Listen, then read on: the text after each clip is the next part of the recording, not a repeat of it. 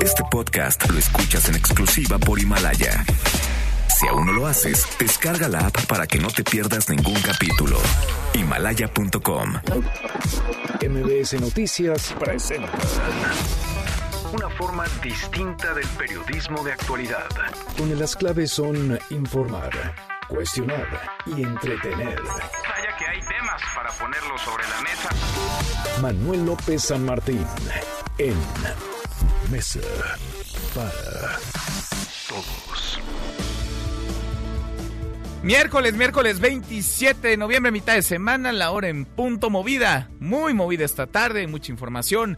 Soy Manuel López San Martín, acaban de estar como todos los días, como todas las tardes, todas las voces, todas en esta mesa para todos, luego de que ayer Donald Trump se lanzara otra vez contra nuestro país y amagara con catalogar como organizaciones terroristas a los cárteles de la droga mexicanas. Hay reacciones, muchísimas reacciones. Presidente López Obrador hoy en la mañanera le dio olímpicamente la vuelta al tema. Marcelo Ebrard acaba de tuitear sobre el diálogo, sobre la comunicación que ya mantiene la Cancillería con el gobierno norteamericano. Vaya que se mueven las cosas. La familia Levarón está siendo duramente atacada en redes sociales, sobre todo en Twitter. Hay un hashtag que no deja de moverse desde muy tempranito, un extrañísimo hashtag que creció durante la madrugada de hoy. Fuera Levarón de México, esto por la petición que ellos hicieron al gobierno de Donald Trump para que interviniera y decretara como organizaciones terroristas a los cárteles de la droga. Le vamos a entrar al tema. Hay malas, otra vez malas para la economía. El Banco de México acaba de recortar su estimación de crecimiento económico para este 2019 a rango de entre menos 0.2% y 0.2%. Mal y de malas. Podríamos ya no solamente no crecer, sino decrecer. Mucho que poner sobre la mesa esta tarde. Arrancamos con las voces y las historias de hoy. Las voces de hoy. Andrés Manuel López Obrador, presidente de México. Y para que no se vaya a decir que no quise tratar el tema, el secretario de Relaciones Exteriores, Marcelo Ebrard, tiene instrucciones de atender este asunto. No quiero polemizar este día y mañana. Solo decir cooperación, sí. Intervencionismo, no. Brian Levarón, activista. Desgraciadamente, sí. Mucha gente, eh, en vez de, de buscar la justicia, en vez de buscar la seguridad, están buscando eh, ganar puntos políticos y asustar a la gente. Olga Sánchez Cordero, secretaria de Gobernación. Pero en seguridad y economía no se avanza, secretaria. ¿Perdón? En economía Pero y en ese es, un seguridad. tema, ese es un tema de la Secretaría de Hacienda y de Economía. General Luis Rodríguez Bucio, comandante de la Guardia Nacional. La implementación del Plan General de Acción Paisano 2019-2020 lo materializará la Guardia Nacional en toda la República Mexicana mediante el despliegue de personal y vehículos en las 32 coordinaciones estatales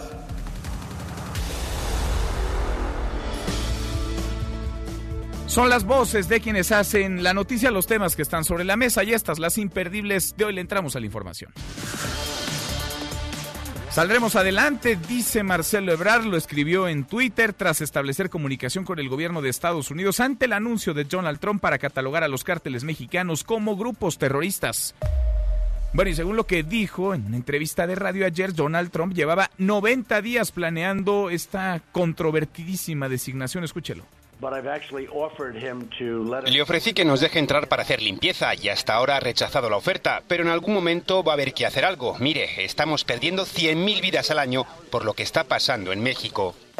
Por su parte, el presidente López Obrador insistió en que México busca la cooperación y no la intervención. Le dio límpicamente la vuelta hoy al tema, evitó polemizar sobre el asunto. Dijo, hoy es víspera de acción de gracias, una de las festividades más importantes de los Estados Unidos. La voz del presidente.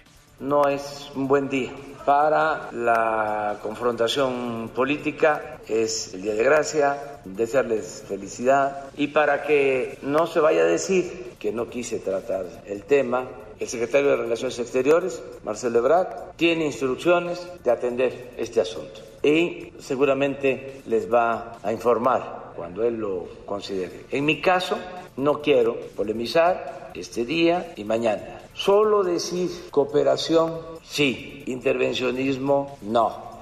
Bueno, así le dio la vuelta hoy en la mañanera el presidente López Obrador. A través de redes sociales, la familia Levarón está siendo atacada con el hashtag Fuera Levarón de México por su petición para que el gobierno de Trump intervenga y combata los cárteles de la droga en nuestro país.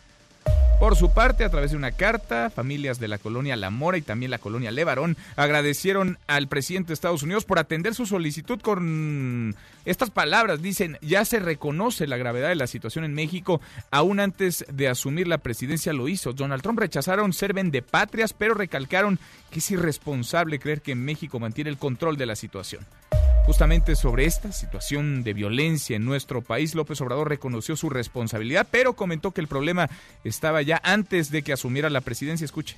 Sí tenemos responsabilidad, desde luego. Somos responsables, pero no culpables, que cuando llegamos ya estaban las bandas, ¿eh? no surgieron a partir del día primero de diciembre del año pasado, porque a veces se olvida eso. Por otra parte, en la mañanera el presidente enumeró las cinco crisis de su primer año de gobierno, este que se cumplirá el domingo primero de diciembre. La tragedia en Tlahuelilpan, 137 muertos. La amenaza arancelaria de Donald Trump por el tema migratorio. El operativo fallido en Culiacán para detener a Ovidio Guzmán. La masacre de la familia Levarón y también el asilo a Evo Morales. A propósito del expresidente de Bolivia asilado en México, aseguró que la Interpol ha girado una ficha azul en su contra. Dice Evo Morales que lo buscan por delitos inexistentes. Escuche. Notificación azul de, Interpol. Argentina, Perú, Brasil, Chile, Paraguay, Uruguay, Venezuela, Colombia, Ecuador y México. Esto ya está buscado. Lo entiendo perfectamente.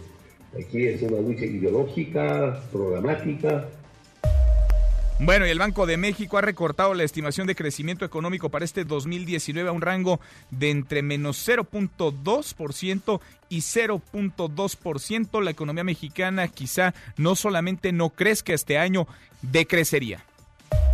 Por el supuesto desvío de 7 mil millones de pesos, la subcomisión de examen previo de la Cámara de Diputados ha declarado procedente la solicitud de juicio político contra Rosario Robles, presa desde agosto pasado en el penal de Santa Marta Catitla. Y en la buena de hoy, porque también hay buenas, diputados federales avalaron la llamada ley Olimpia contra el ciberacoso hacia las mujeres. Cuéntanos, Angélica, ¿cómo estás, Angélica Melí? Muy buenas tardes. Manuel, gracias, buenas tardes. Así es, la Cámara de Diputados aprobó con 400 votos de manera unánime la llamada ley Olimpia, esto con reformas a la Ley General de Acceso de las Mujeres a una vida libre de violencia, a fin de catalogar la violencia digital como un medio de violencia precisamente hacia las mujeres. El proyecto que será enviado al Senado de la República fue presentado por la presidenta de la Comisión de Igualdad en San Lázaro, la diputada de Morena, Wendy Briceño, quien explicó cuáles son las características de la llamada violencia digital. Violencia digital son los actos de acoso, hostigamiento, amenazas, insultos, vulneración de datos e información privada, divulgación de información apócrifa, mensajes de odio, difusión de contenido sexual sin consentimiento a través de las tecnologías de la información y la comunicación. Aunque en San Lázaro todo mundo votó a favor de esta norma, legisladoras de oposición hicieron notar que también hay formas de violencia institucional que se están sufriendo en México y estas son las ejercidas por las autoridades en los tres órdenes de gobierno al dejar programas de protección y apoyo a las mujeres sin recursos o bien desapareciéndolos. Manuel es el reporte. Manuel López San Martín es el anfitrión de esta mesa para todos. Lo bueno, lo malo y lo feo. Lo bueno esta tarde de miércoles, mitad de semana, miércoles 27 de noviembre. El gobierno de México está ya en contacto con el de Estados Unidos sobre los dichos ayer de Donald Trump de clasificar como organizaciones terroristas a los cárteles de la droga mexicanos. Lo malo es que Trump primero pega, primero ataca y luego dialoga, es su estilo. Ante eso estamos con eso, hay que lidiar lo feo. Por mucha diplomacia que haya de este lado, por muchos llamados al diálogo, Donald Trump no entiende de razones, tampoco de argumentos. Él, pues él va tomando decisiones con reloj electoral. Encontró ya de nuevo en México una buena estrategia de campaña para su reelección.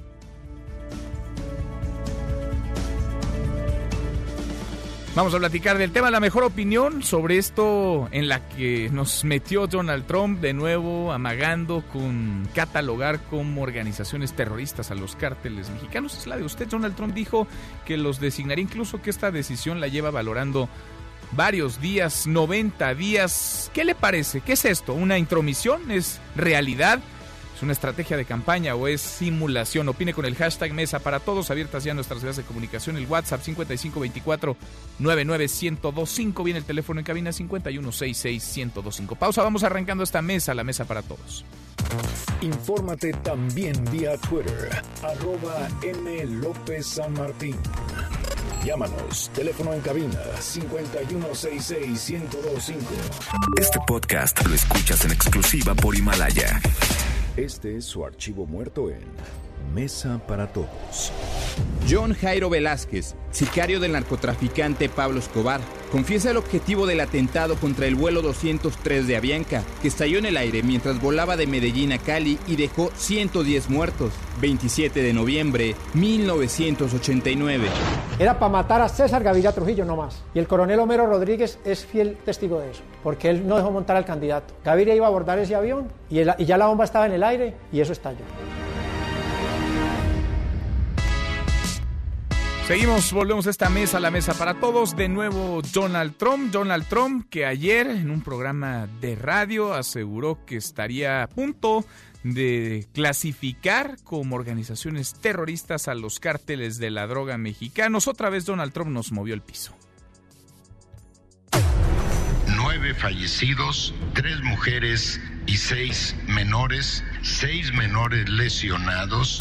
Si el gobierno mexicano no puede proteger a ciudadanos estadounidenses en México, entonces Estados Unidos tendrá que tomar el asunto en sus propias manos. Le agradecemos mucho, mucho al presidente Trump que quiera cooperar, que quiera ayudar. Abrazo al palazo, no está funcionando. No queremos la injerencia de ninguna potencia, de ninguna hegemonía, de ningún país extranjero. No necesitas designar o clasificar un grupo específico como terrorista para que actuemos en conjunto en contra de él. Existe amenaza al Estado mexicano y al interés público que no pueda ser resuelta. Hay una legislación norteamericana que posibilita cuando se declara, se determina a un grupo terrorista. Entonces se invocan esas disposiciones para actuar de manera directa. Eso por supuesto México jamás lo aceptaría. Cartels in Mexico as terror groups. Va a designar a los cárteles en México como grupos terroristas y empezar a golpearlos con drones y cosas así. No quiero decir lo que haré, pero los cárteles serán designados. Yo ofrecí ayuda a México. Le ofrecí que nos dejara ir para limpiar todo. Hasta el momento ha rechazado la oferta. Así que va a designar a los cárteles mexicanos como grupos terroristas. Sí, lo haré. La decisión del presidente Trump, si se lleva a cabo, yo creo que debería dar como resultados una mayor cooperación en términos de información, de inteligencia, de, de intercambio entre los dos países. Declarar eh, terroristas a los eh, grupos de narcotraficantes podrían hasta justificar una intervención militar. Pedimos respeto a nuestra soberanía. Y para mí, México ya ha mostrado que solo no puede contra los cárteles mexicanos. Que solo no puede. puede, puede, puede. Yo le agradezco mucho al doctor Rafael Fernández de Castro, director del Centro de Estudios México-Estados Unidos de la Universidad de California en San Diego, que platique con nosotros esta tarde. Gracias, doctor Rafael. ¿Cómo estás? Muy buenas tardes. Muy buenas tardes, pues preocupado, un, yo digo, fue una especie como digamos, golpe artero de Trump, algo completamente antidiplomático, el anunciar en una entrevista con Fox News que estaba pensando justamente nombrar a los carteles mexicanos de las drogas, eh, grupos eh, terroristas, porque efectivamente hay toda una legislación en Estados Unidos que llevaría a que Estados Unidos se quitaría los guantes y tendría el derecho de combatirlos en sus términos, mm, cosa que violaría completamente la soberanía nacional. Porque esta Pero es, una, es Trump, una, decisión es un, unilateral, ¿no? O sea, ni siquiera platicada, eh, sin decir ni agua va. Es una decisión, ahora, no se ha dado la decisión, hay que acordarnos que Trump ladra mucho y no necesariamente muerde, hay veces que sí muerde, no siempre muerde. Claro. Este pero aquí claramente es el descontón y es el descontón también porque él es mágico para esto, para cambiar la narrativa. Él es, su presidente está en un momento muy difícil. La semana pasada hubo audiencias públicas, no le fue bien. Los demócratas están demostrando que claro que hubo chantaje hacia el líder ucraniano, que claro que, que, que debe ser enjuiciado. Trump, aunque los republicanos no le están haciendo caso porque hay una gran, gran polarización. Pero con esto sí, hoy toda la prensa prestigiada en Estados Unidos habla de, de, de, de México, habla de la preocupación que ha causado en México esto, y la verdad de las cosas, eh, Trump por lo pronto, nos, como bien mm, dijiste en tu programa, nos vuelve a mover el tapete. Sí, nos vuelve a mover Lo el que tapete. también hay que señalar es que sí hay una preocupación legítima en Estados Unidos porque aquí en los últimos años ha habido una crisis de opioides. En el año 2017, 70 mil estadounidenses se murieron por utilización de opioides, la mayoría por sobredosis. Y claro, eh, se está haciendo la conexión, están muy fuertes los, los cárteles en México, están muy, está, eh, sabemos que el cártel de Sinaloa sin Chapo sigue muy fuerte, lo vimos en el Cuyacanazo, entonces lo que le dice Estados Unidos es que esos cárteles están mandando droga, Estados Unidos están mandando heroína, están mandando también este fentanilo, que es una heroína sintética que viene de China, llega a México y luego entra a los Estados Unidos. Y ha habido muchas muertes en muchos jóvenes y esto sí les preocupa. Y bueno, para Estados Unidos ellos prefieren apretar la parte de la oferta de drogas en México y no ponerse a reflexionar y hacer un ejercicio porque estos jóvenes que todos tienen, que todo tienen muchas veces consumen tantas drogas y a veces pierden hasta la vida, como ha sido el caso, por ejemplo, este semestre en la Universidad del Sur de California, seis jovencitos de, lo, de las más altas esferas sociales de California han perecido por sobredosis de drogas. Eso, digamos, hay crisis, insisto, y bueno, este, le es fácil a Trump agarrarla en contra de México. Entonces, más vale que nos acostumbremos, porque de aquí a la elección no solamente va a ser el tema de los migrantes, también va a ser el tema del narcotráfico y desde luego el tema del narcotráfico allana enormemente el tema de la hermosa pared de Trump Mm, que quiere construir en la frontera México-Estados Unidos. Indudablemente México será tema eh, de nueva cuenta. Ahora, ¿qué tanto complica esto en términos diplomáticos? Es decir, ¿qué se puede hacer? ¿Qué puede hacer, pienso yo, en el canciller Marcelo Ebrard, pues para tratar de lidiar con alguien que está tomando decisiones con el reloj electoral que es eh, impredecible, pero al mismo tiempo muy predecible en las mismas. Donald Trump seguramente hará todo lo que tenga a su alcance para buscar la reelección y si México le sirve de trampolín, pues nos va a pasar por encima y va a brincar sobre nosotros. ¿Qué puede hacer el gobierno de México? Dos cosas. Una, mucha labor diplomática, hablar con el Departamento de Estado, ver dónde está este proceso, si realmente se está dando, si no, o si es pura habladería de, de, de, de Trump. Y la otra, que es lo más importante, es cuál es la estrategia de México para combatir a los cárteles, cuál es la estrategia de México para limitar la violencia. Importantísimo. Washington está verdaderamente preocupado porque ve un Estado mexicano rebasado, que fue el Culiacanazo, que fue la, la matanza a la familia Levarón, y este y no es claro esta idea de eh, abrazos no balazos me parece que no va a ningún lado Estados Unidos está esperando una estrategia de México está esperando una estrategia de cooperación con México no ha llegado entonces ya después de un año de gobierno me parece de la mayor importancia que México tenga claridad el, el, el equipo de seguridad de Andrés Manuel Obrador de cómo le vamos a hacer para ser más efectivos en el combate a los cárteles, para ser más efectivo, eh, más efectivos en tener paz social en México y, eh, y qué requerimos de Estados Unidos, cómo vamos a cooperar con ellos, porque la cooperación con Estados Unidos está muy bajita, uh -huh. está sin ambición, está yo diría sin foco eh, y es muy importante, eh, la verdad, fortalecer la cooperación en materia de seguridad con Estados Unidos cosa que no va a ser fácil porque uh -huh. con la administración Trump está muy difícil. Hay que ver a, a, al gobierno de Trump como un gobierno en crisis, como un gobierno que enfrenta un juicio de impeachment, que está en proceso electoral. Entonces, pues realmente lo que vamos a ver muchos son muchos descontones uh -huh. de Trump y de la administración, pero veo difícil que haya tiempo para coser, para tejer cooperación con México en materia de seguridad. Híjole, pues pinta difícil el escenario, pinta difícil la sí, cosa. Sí, está difícil. Rafael, sí, sí está doctor, difícil. te agradezco mucho que hayas platicado con nosotros esta tarde. Al contrario, muy buenas tardes. Gracias. Un saludo para ti y para tu auditorio. Igualmente, muy buenas tardes. Es Rafael Fernández de Caso, el director del Centro de Estudios México-Estados Unidos en la Universidad de California en San Diego. Sí, habrá mucho ruido, habrá mucho escándalo. Le gusta eso, se siente cómodo en ese escenario. Donald Trump y acá nos pone a bailar al ritmo que él desea. Acá ya nos movió el tapete. Hoy, por supuesto, en la mañanera, este fue el tema. ¿Qué dijo y sobre todo qué no dijo? ¿Qué no quiso decir el presidente López Obrador? Rocío Méndez Rocío, cuéntanos, muy buenas tardes. Buenas tardes, Manuel. Con este antecedente que nos has presentado, el presidente Andrés Manuel López Obrador mandó un mensaje a mi pueblo, así llamó, a los mexicanos de aquí y de allá. que no hay nada que temer. También subrayó que con el vecino país del norte, operación sí, intervencionismo no. Vamos a escucharlo. No es un buen día para la confrontación política, es el Día de Gracia, desearles felicidad y para que no se vaya a decir que no quise tratar el tema, el secretario de Relaciones Exteriores, Marcelo Ebrard, tiene instrucciones de atender este asunto y seguramente les va a informar cuando él lo considere. En mi caso, no quiero polemizar este día y mañana. Solo decir cooperación, sí, intervencionismo, no. Y con esas palabras, Manuel, selló el tema esta mañana en Palacio Nacional. Es el reporte del momento. Así le dio pues eh, la vuelta olímpicamente el presidente López Obrador al tema. Gracias, Rocío. Muy buenas tardes. Muy buenas tardes. Le agradezco mucho estos minutos a Brian Levarón. Brian Levarón, quien escribió, redactó una carta solicitándole a Donald Trump que se declarara pues a los cárteles de la droga mexicanos como organizaciones terroristas. Brian, gracias por estos minutos. Muy buenas tardes.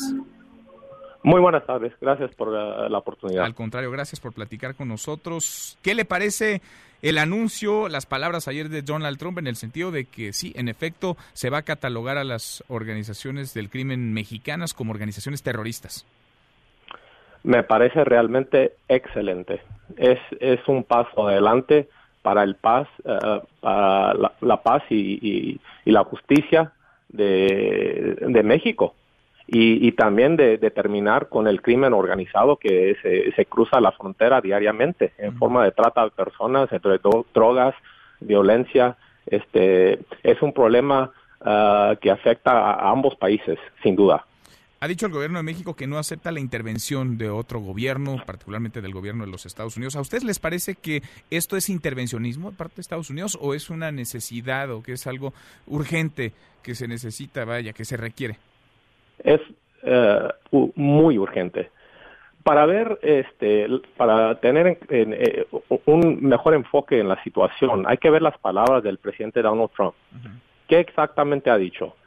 Que dijo que él ha ofrecido varias veces la ayuda al presidente Manuel López Obrador. Ha expresado un respeto ah, y, y, ha expresado que, en su opinión, que es un buen hombre el presidente de México y que quiere colaborar con él, pero dijo que hasta el momento no ha recibido la invitación. ¿Eso le suena como alguien que quiere invadir? Pues eh, no, no lo sé, pero es que parece que algunos sí se imaginan. Ayer luego, luego se colocaba en Twitter como una de las principales tendencias el hashtag Marines, este grupo de élite de las Fuerzas Armadas norteamericanas que ya los hemos visto desplegados en zonas de combate, de verdadera crisis como Siria, como Afganistán. Para ustedes el gobierno de México, Brian, Brian Levarón, no puede solo, necesita el apoyo del gobierno de Estados Unidos. Está comprobado. Vean las estadísticas. En México hay casi 100 homicidios al día. El año 2018 había más homicidios que cualquier otro año en la historia de la nación. Y, y este año, el 2019, está en camino a estar hasta peor. Entonces, uh, el hecho, yo lo vi personalmente con mis parientes. ¿Cómo puede alguien decirme que México tiene control cuando balacearon a mujeres y niños inocentes y no llegaron las autoridades hasta después de ocho horas?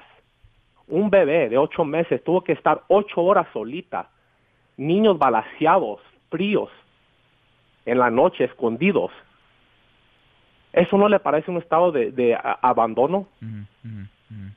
O sea, e, esto, esto ya está fuera del control. Los billones y billones de, dólares que entran al país a, llegar a, los cárteles mexicanos eh, que usan para terrorizar y secuestrar a nuestro país, eh, eh, el, gobierno ya no puede competir. Mira lo que sucedió con el, con el hijo del Chapo lo, tuvieron y lo, tuvieron que soltar. Ahora, ¿ustedes pedirían que este reconocimiento, esta, este catálogo que haría el gobierno de Estados Unidos a los cárteles de la droga mexicanos como organizaciones terroristas, significara en los hechos que que hubiera personal del gobierno norteamericano desplegado en nuestro país que cooperaran en términos de inteligencia? ¿Cómo se imaginan ustedes la coordinación? En realidad, el primer paso es reconocer al crimen organizado en México como los terroristas que realmente son. reconocerlo y buscar solución. Ahora, el principio de ver del presidente de ambos países es de proteger a sus ciudadanos. Su trabajo número uno. Y ellos fueron, fueron elegidos por ese propósito. Entonces, no es mi trabajo decirte todos los detalles. Es para que ellos se sienten sobre la mesa y que se llegan a un acuerdo que se respeta 100% la soberanía de México y que llegan a pasos reales, pasos importantes y fuertes para combatir este crimen. Ustedes, de eso se trata. Ustedes, Brian, Brian Levarón, estarán sentados a la mesa en el Palacio Nacional con el presidente López Obrador el lunes de la próxima semana. ¿Qué le van a decir ahí sobre este tema en particular, sobre estas palabras de Donald Trump? Eh, nosotros, eh, yo personalmente no recibo, recibido invitación. Yo aquí estoy, en el momento en los Estados Unidos. Si me invitan, con todo gusto voy. No, no, no Ah. porque me decía Julián Levarón ayer, me decía que él, él va a venir, bueno, él está de hecho en la Ciudad Él de México, ha- está él, también él sí Adrián. va, perdón, él y mi tío Adrián sí. han recibido la invitación y van a ir con todo respeto a hablar con el presidente, expresar la preocupa- las preocupaciones, expresar el estado de abandono en que nos sentimos y, y- y expresar que tiene que haber cambio, que, que, no podemos seguir en el camino de, de que eh, cada año hay más, más este crimen, más, más homicidio, más inseguridad. Y ese tema 100% se va a tocar con el presidente. Ah, Ahora hay, por último, Brian, Brian Levarón, hay un par de tendencias en Twitter que se están moviendo, me parece muy triste porque además estas se inflaron o no sé si crecieron así genuinamente, me resulta muy extraño de creer, durante la madrugada de hoy. Hashtag Levarón traidores de la patria y hashtag fuera Levarón de México. Parece que los ánimos están pues muy polarizados, muy calientitos. ¿Qué le parece? ¿Qué opinión le merece estos dos trending topics Yo- en Twitter? La verdad que para mí es triste, porque lo que está sufriendo México, eh, este, se han, se han estimado, el, el, el IEP, se ha estimado que México pierde 2.5 trillones de pesos al año por la violencia. Eso se lo está robando a la gente de México, a negocios legítimos, la oportunidad de crecer. México ya está secuestrado por los cárteles. Entonces lo que nosotros estamos pidiendo es justicia. Es justicia, es que es darnos la oportunidad de tener seguridad, de poder trabajar en paz, de poder ah, ser gente de, un- de, de- de industria, de, progreso. Sin seguridad no se puede, simplemente. Estamos sufriendo todos. Entonces, eh, el simple hecho de ver lo que sucedió en La Mora, de, muchos de la colonia de La Mora tuvieron que salir. En La Barón no ha salido nadie. Están firmes que se van a quedar y, y- y mi familia no va en ningún lado. Pero en La Mora eh, está muy retirado. No se sentían seguros porque imagínense lo que, lo que sucedió. Entonces, a varios se fueron a los Estados Unidos. Ellos van a estar bien, ellos van a tener trabajo, ellos van a estar poner eh, comida sobre la mesa. Pero ¿qué me cuenta usted de la gente más pobre de la comunidad que trabajaban por ellos en su campo, en sus negocios, que hoy día ya no tienen trabajo? Y, y eso es un pequeño ejemplo de lo que sucede todos los días en México. La gente más capaz, más inteligente, más indus- industriosa, más más este que, que puede pro- ah, pro- ah, promocionar el progreso se está yendo a otros países a Europa o los Estados Unidos a hacer negocio ¿por qué? porque no quieren que les no quieren que les secuestren a sus hijos no quieren que les maten no quieren no quieren eh, eh, vivir en, en- en un estado de, de inseguri- inseguridad constante y eso para mí es un secuestro con- de- eh, del país que ya no puede seguir Ahí está el tema, sigamos, sigamos conversándolo. Brian, te agradezco mucho que hayas platicado con nosotros esta tarde. Muchas gracias, Brian Levarón. Buenas tardes. Buenas tardes. Gracias, muchas gracias. Ahí está la reacción. Ellos pues pedían, particularmente él, le escribió una carta a Donald Trump para que reconociera los cárteles de la droga mexicanos como organizaciones terroristas extranjeras. El presidente ha dicho, lo escuchábamos ya, cooperación sí, intervencionismo no. Fernanda Caso, analista internacional. Fernanda está, vive en los Estados Unidos. Fernanda, qué gusto saludarte, ¿cómo estás? Igualmente, Manuel, un gusto saludarte por acá. Bueno, pues escuchando los comentarios de Brian Levarón y entendiendo completamente pues la, la frustración ante la injusticia y ante la impunidad y bueno, pues toda la solidaridad con él y con la familia. Qué duro, ¿no? Porque, vaya, eh, está por un lado el tema de la seguridad innegable, la crisis de violencia y de inseguridad que vive nuestro país y por el otro, en otra pista, pues el tema diplomático, nada sencillo entre el gobierno de México y el de Donald Trump. Fer, ¿Qué efectos ves que tendría que Estados Unidos designar, es decir, que pasara de los dichos a los hechos Donald Trump, a los cárteles de la droga mexicanos como organizaciones, como grupos terroristas? Mira, primero que nada hay consecuencias muy claras que están establecidas en documentos legales en Estados Unidos, como sería que una persona que es considerado miembro de este grupo no podría viajar a Estados Unidos, no se le podría dar una visa, a sus familiares tampoco, es decir, a su esposa o esposo y a sus hijos. Eh, no se les podría dar ningún tipo de financiamiento de parte de ninguna organización o, de alguna persona que resida en Estados Unidos. Financiamiento o apoyo material. Esto se ha puesto mucho en duda, por ejemplo, con organizaciones que se dedican a, temas humanitarios y que justamente lo que buscan es desarmar a estos grupos. Lo que hacen estas leyes es que prohíben cualquier tipo de ayuda, incluso si se trata de, esfuerzos para pacificar a los grupos. Em, habría otras consecuencias de tipo comercial, que tal vez son en estas en las que ha habido mayor discusión, como bueno, quedaría prohibido para cualquier norteamericano hacer cualquier tipo de transacción comercial con una organización determinada terrorista. Sabemos que muchas de las armas que llegan a nuestro país y que son compradas por eh, los grupos criminales son vendidas justamente por empresas estadounidenses, ¿no? Por vendedores estadounidenses. Lo mismo pasa con coches, lo mismo pasa con, digamos, cualquier cosa que le vendiera un estadounidense a una persona que pudiera considerarse parte de estos grupos terroristas.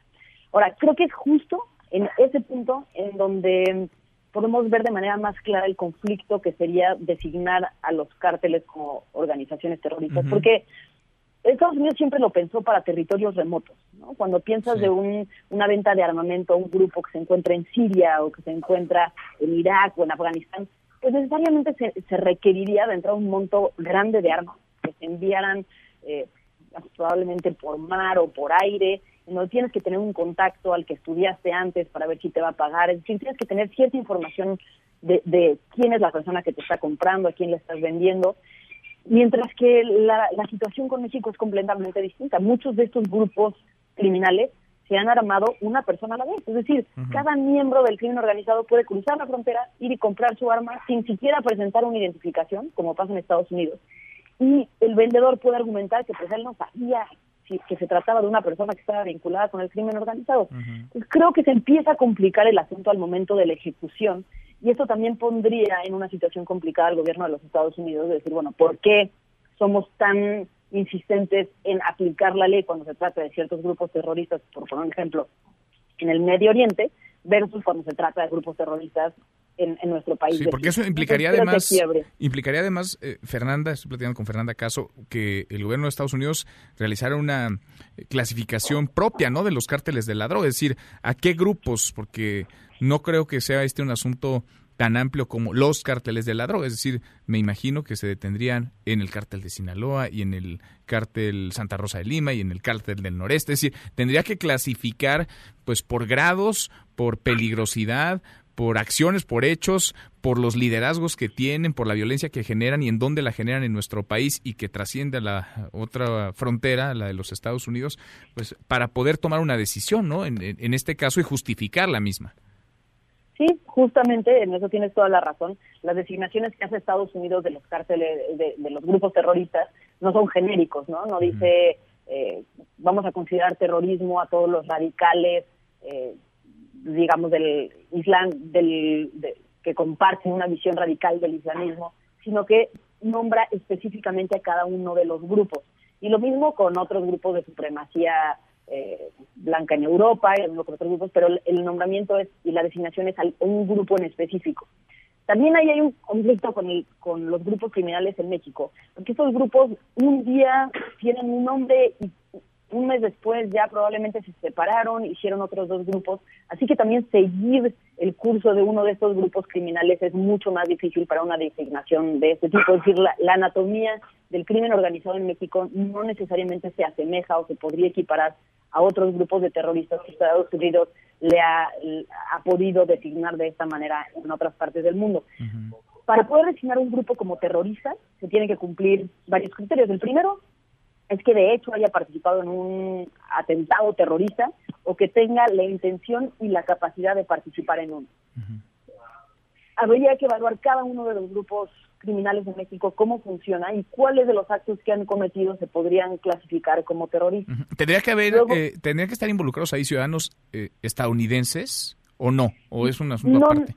No necesariamente, por ejemplo, está el caso de las FARC en Colombia, donde no, no han estado involucrados ciudadanos eh, estadounidenses, otros grupos, por ejemplo, la ETA en, en España, donde no necesariamente están relacionados grupos eh, estadounidenses. Para lo que sí es determinante que estén o no estén grupos eh, que digamos involucrados estadounidenses es para la capacidad de reacción de Estados Unidos en un ámbito internacional. Una cosa es que le digan a sus ciudadanos, no puedes eh, ayudarlos de ninguna manera, no puedes mandar recursos, no puedes ayudar, eh, digamos, ni siquiera con cuestiones materiales.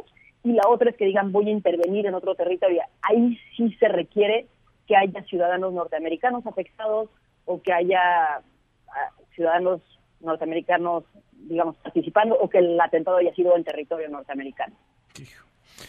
Qué complejidad. Vaya terreno al que nos trajo Donald Trump. ¿Qué puede hacer México si es que puede hacer algo frente a esto? O dialogar, comunicarse, estar en contacto, como lo ha dicho Marcelo Ebrard. ¿Se puede hacer algo más allá de esto, Fernanda? Ya, creo que lo primero es fundamental estar en comunicación permanente. Saber también si estas declaraciones de Donald Trump son algo en serio. Hay muchas voces en Estados Unidos, no únicamente la de Donald Trump, que ha estado volviendo a traer el tema sobre la mesa, lo han dicho algunos senadores, lo han dicho analistas políticos, es decir, es algo que ya se mueve en el ambiente en Washington, incluso entre académicos. Sin embargo, de eso a que ya pase a una declaratoria, es, digamos, hay un gran trecho. Entendamos que esta declaración se lo dio, eh, la dio en Fox News, en un medio que es totalmente de, de, derecha, republicano, donde hay un público que justamente está esperando este tipo de mensajes. Creo que habría que esperar un poco antes de empezar a, poner ya todas las alertas y, decir que Estados Unidos va a invadir, no, a ver, todavía estamos lejos de eso. Sí es cierto que depende nada más del Ejecutivo hacer una declaratoria, es decir, es, una declaración unilateral. Eh, sin embargo, después se revisa por el Congreso y tampoco es tan fácil que ahorita Estados Unidos se quiera meter en una discusión más en el Congreso de Estados Unidos cuando esté el impeachment, cuando hay tantos otros temas discutiéndose ya de cara a las elecciones del próximo año, la seguridad de los sistemas de votación, es decir, hay muchos temas locales que ahorita ya tienen en cierta complejidad y tensión al, Congreso como para que Trump ahorita quisiera meter uno más. Ahora, no es, no es descartable, hay que estar alertas, hay que estar pendientes. ¿Y qué podría hacer México? Bueno, primero acudir a las instancias internacionales, porque una intervención de este tipo, en mi consideración, sería totalmente violatoria de cualquier eh, tratado internacional del uso de la fuerza. Y finalmente pedir respaldo también de la comunidad internacional en su decisión, ¿no? Algo que Estados Unidos, para, eh, siempre considera es cuál es la postura de sus aliados cuando decide hacer una intervención. Si México tiene el respaldo de la comunidad europea, si México tiene el respaldo de Latinoamérica, probablemente Estados Unidos se la piense dos veces antes de cualquier paso en falso que pueda dar, que pudiera llegar a dar en nuestro territorio. Creo que por ahí tendríamos que empezar a explorar mucho más. Pues el tema tendrá mucho por delante. Por lo pronto, el amago son los dichos, es el ruido y vaya ruido el que ha generado Donald Trump con estas declaraciones. Fer, qué gusto saludarte. Igualmente, Manuel, un gusto saludarte desde acá. Un abrazo a ti y a todo el auditorio. Igualmente, muchos saludos. Es Fernanda Caso desde los Estados Unidos y este tema y está la provocación, de nuevo la provocación de Donald Trump y el amago de catalogar, de etiquetar como organizaciones terroristas a los cárteles de la droga. Ya entraremos a la discusión de si lo son o no lo son, pero el que venga un gobierno extranjero y se meta, etiquete, catalogue y lo haga, pues además, sin decir agua va, brincándose todas las trancas diplomáticas, pues valía la pena analizarlo. Cruzamos la media ya, la hora con 40, pausa y volvemos con un resumen de lo más importante del día. Esta mesa, la mesa para todos. Información para el nuevo milenio. Mesa para todos, con Manuel López San Martín. Regresamos. Este podcast lo escuchas en exclusiva por Himalaya. En Monterrey se sienten candidatos al título. Jesús Gallardo alza la mano para que los Rayados levanten el trofeo debido al plantel con el que cuentan. Creo que Rayados con el plantel que tiene, obviamente es contendiente para el título y tenemos que trabajar, eh, trabajar en ello y nada, hay que demostrar en la cancha y estar tranquilos y jugar partido a partido. Seguimos, volvemos a esta mesa, la mesa para todos, cruzamos la media y a la hora con 41 le entramos a un resumen con lo más importante del día. Resumen nacional.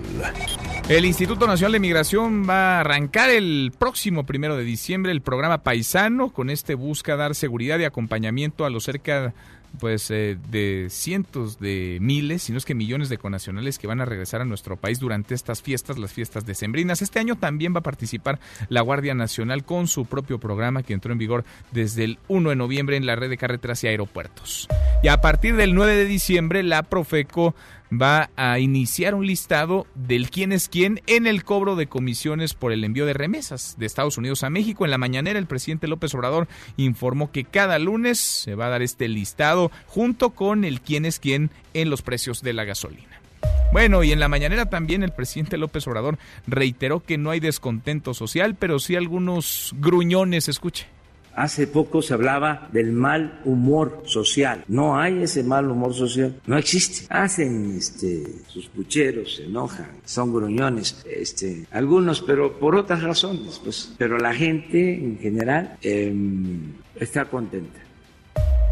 Bueno, y la Secretaría de Comunicaciones y Transportes presentó a especialistas y representantes de aerolíneas el proyecto de rediseño del espacio aéreo para la operación del sistema aeroportuario metropolitano. Este que abarcaría primero los aeropuertos de la Ciudad de México, el Benito Juárez, el Aeropuerto Internacional de la Ciudad de México y el de Toluca, y después incorporaría también la terminal en Santa Lucía.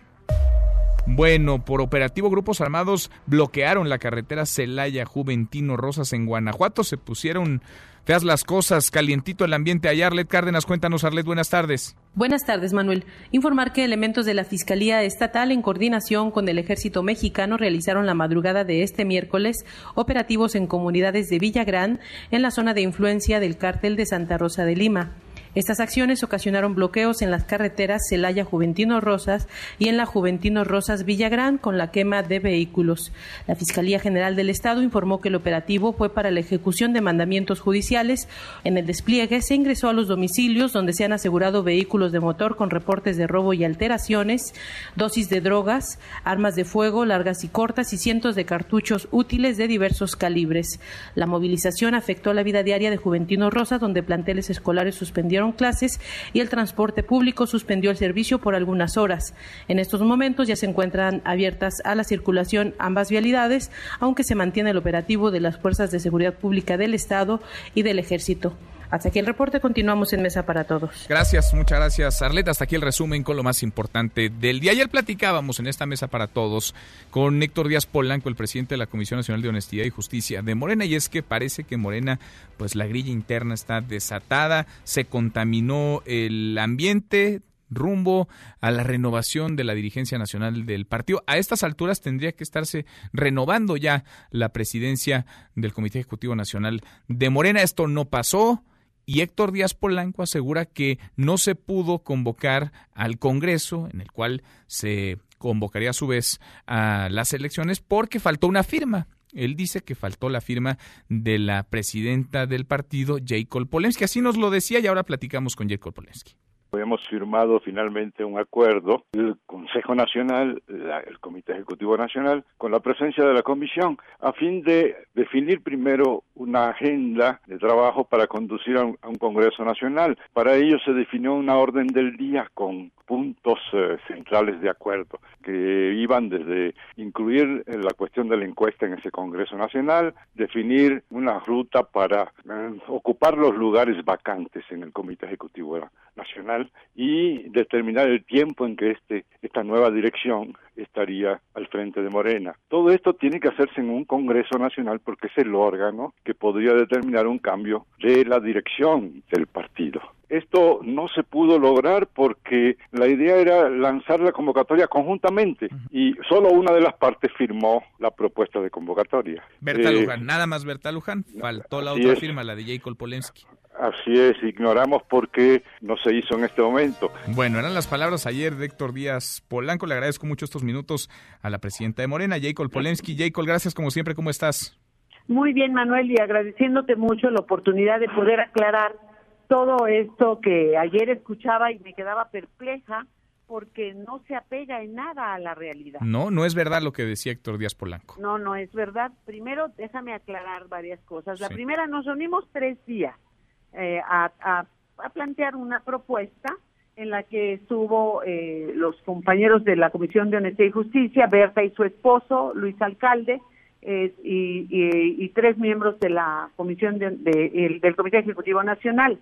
Lo que acordamos era dejar sin efecto las convocatorias que habíamos realizado, una que realizó eh, Berta desde el Consejo, porque no tenía facultades de realizarla, porque la presidenta del Consejo no tiene facultades de realizar la convocatoria al Congreso. De acuerdo al estatuto, el artículo 34 plantea que es el Comité Ejecutivo Nacional eh, quien será responsable de emitir la convocatoria al Congreso Nacional Ordinario. O sea, en ningún momento el estatuto dice que lo tiene que hacer el Consejo. Mm. Entonces ellos estaban, se estaban, este, pues, extralimitando, ¿no? Ahí pasando de sus atribuciones.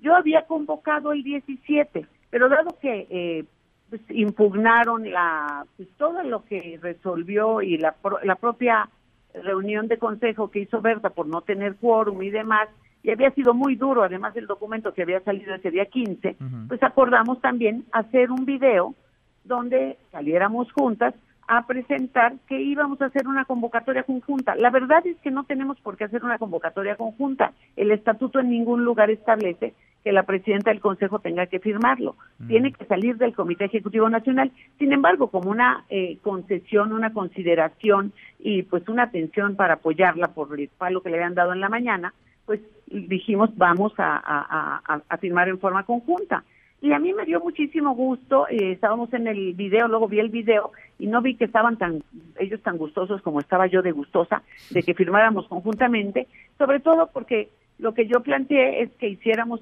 la, la fecha del 30, la propuse yo. Sí. ¿Por qué la propuse? Pues porque como todo el mundo quiere venir al informe del presidente, pues nos caía de perlas que ya que venían todos al informe del presidente de la República el día primero, pues podrían estar con nosotros el día 30. Entonces yo propuse eso. Entonces lo que propusimos es dejar sin efectos las convocatorias, siendo que nosotros sí teníamos facultades para hacerla y este y hacerla conjuntamente como una concesión para Berta y hacer el video. Ese fue el, lo que acordamos. Uh -huh. Luego quedamos de hacer una un, un, una una ruta, un temario para trabajar. Y ese temario, esos acuerdos del temario fue lo que firmamos y lo que ellos han estado presentando y lo presentan como este es el acuerdo y el orden del día. No, este era el acuerdo para discutir y preparar el orden del día del Congreso, al grado que si lo lees con detalle, yo con todo gusto te lo envío, sí. eh, dice, las partes, dice aquí, las partes acordarán una propuesta de integrantes,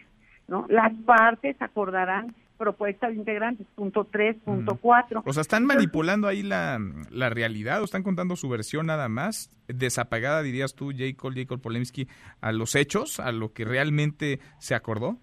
Mira, yo creo, número uno, que está desapegado a la realidad y a lo que acordamos, uh -huh. que están manipulando eh, pues una hoja con firmas y que también lo que es más grave es que yo después de oír lo que oí ahí contigo, sí. me puse a, a revisar a todo lo que daba mi, mi correo. Y cuando reviso mi correo me encuentro, a ver, uno, que Berta me mandó al 23 de noviembre a las a las 23:42 horas, que como te podrás imaginar el sábado a las 23:42 horas, pues yo no estaba precisamente pegada en la, en, en, en la computadora a ver si se le ocurría a alguien mandarme algún mensajito uh -huh. en ese horario del sábado. Uh -huh.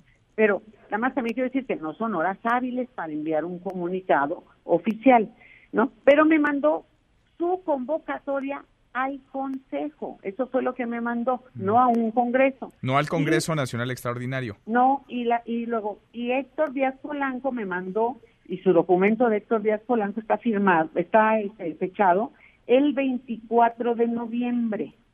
El 24 de noviembre, en el que lo que me dice es que el 23 de noviembre recibió por parte de Berta un, eh, su convocatoria al Congreso. Yo no conozco esa convocatoria del Congreso porque a mí no me la mandó ni uno ni el otro. Y una nunca, nunca la tuviste en tus manos esa. No, esa yo no la he visto. Yo lo que tengo es la que me mandó, donde me cuenta esta historia Héctor, Sí. y donde dice que Berta le mandó una solicitud para que esa comisión me enviara a mí y me informara, informara a la Secretaría General la necesidad de firmar la convocatoria antes de que se cumpla el plazo. Nada más que el 23 de noviembre, que dice que se la mandó, y cuando a mí me manda esto el 24, pues el plazo ya se había pasado. Aparte de que no les correspondía. Pero lo que no entiendo es por qué si Berta me quiere mandar un documento, así como me manda su convocatoria al Consejo, no me lo manda. Sí. ¿Por qué se lo manda supuestamente a la Comisión de Honestidad y Justicia? Ahora, ¿qué va a pasar, Jacob? Porque pues ya los plazos, las fechas que ustedes tenían en calendario para renovar la dirigencia, pues esas ya, ya se pasaron, ya el propio Congreso Nacional no se llevó a cabo como lo tenían al principio presupuestado y parece que pues, la grilla, lejos de amainar, continúa dentro de Morena. ¿Qué va a pasar en las próximas semanas, meses? ¿Se va a continuar con la dirigencia actual? ¿Se va a convocar a un proceso de elección? Está también pues el la orden del Tribunal Electoral para reponer el proceso interno. ¿Qué va a pasar en los próximos meses? Porque también el año pues prácticamente ya, ya va de bajada, ya se acabó. Así es, tienes toda la razón. Mira, ¿qué va a pasar? Bueno, pues el problema nace obviamente porque no nos entregó el anterior secretario de, de organización, no nos entregó el padrón. En tiempo y forma se lo pedí por un año, cuatro meses, lo entrega eh, fuera de tiempo, pero además lo entrega incompleto, solo entrega una parte de los de, de los eh, documentos impresos, no pudimos auditar como lo planeábamos y todo lo que se incumplió, porque no credencializamos y también nos ordena eh, el Tribunal Electoral a credencializar, y eso teníamos que haberlo hecho todo este año pasado, no podíamos credencializar si no teníamos el, el, el padrón. Entonces, ¿qué está sucediendo? Pues sí debimos haber hecho un congreso, no pudimos hacer el congreso electivo porque, eh, número uno, porque no tuvimos el, el, el padrón y no pudimos credencializar, número dos, porque las miles de quejas que se presentaron al Tribunal Electoral, a la Sala Superior, la Sala Superior resolvió que el, el, el padrón no te daba certidumbre, que tenían razón todos los que se quejaron, y nos eh, ordena, bueno, suspendió todo lo del proceso electivo y nos ordena al Comité Ejecutivo Nacional, soy muy clara, no a la Comisión de Honestidad y Justicia y no a la, al Consejo Nacional, a reponer el procedimiento. Y lo vamos a reponer. Y con esto quiere decir, tenemos que eh, ratificar la militancia, o sea, tenemos que hacer un padrón verdadero, no lo que tenemos que no vale para nada y que ya ha estado de baja. Tenemos que credencializar y acto seguido tenemos que convocar. Entonces, el, el- la sala superior nos da 90 días, este, esos 90 días terminan el 30 de enero, y si nosotros termináramos el 30 de enero, como tenemos de acuerdo a lo que dice el estatuto en el artículo 34, convocar con tres meses de anticipación, estaríamos convocando después del 30 de enero, lo que nos daría tres meses después para poder cumplir con lo que dice el estatuto. Bueno, Entonces, ¿qué vamos a hacer? Cumplir con la ley en estricto apego. ¿Y qué le pediría yo a los compañeros? Mira, ¿qué sucedió?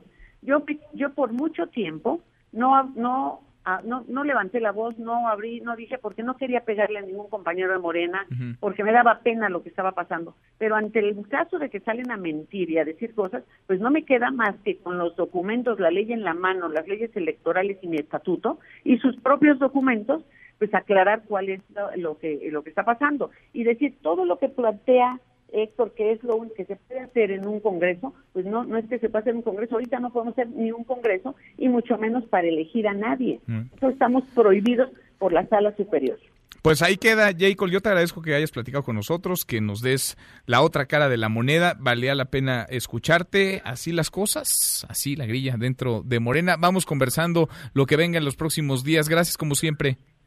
Con todo gusto y cuando quieran documentos todos los documentos que necesiten yo se los doy para sustentar todo lo que digo porque yo lo hago todo en estricto apego a la ley y al estatuto Te lo agradezco. Gracias, Jacob. gracias a ti Manuel Gracias, muy buenas tardes. Es la presidenta de Morena, la presidenta en funciones, Jacob Polemski. Pausa y volvemos. Hay más en esta mesa, la mesa para todos. En esta mesa nos importa tu opinión. WhatsApp 552499 Hashtag Mesa para Todos. Llámanos 5166-1025 o 01800-202-1025. Mesa para Todos con Manuel López San Martín. Aquí todos tienen un lugar. Este podcast lo escuchas en exclusiva por Himalaya. Más información y análisis en Mesa para Todos con Manuel López San Martín.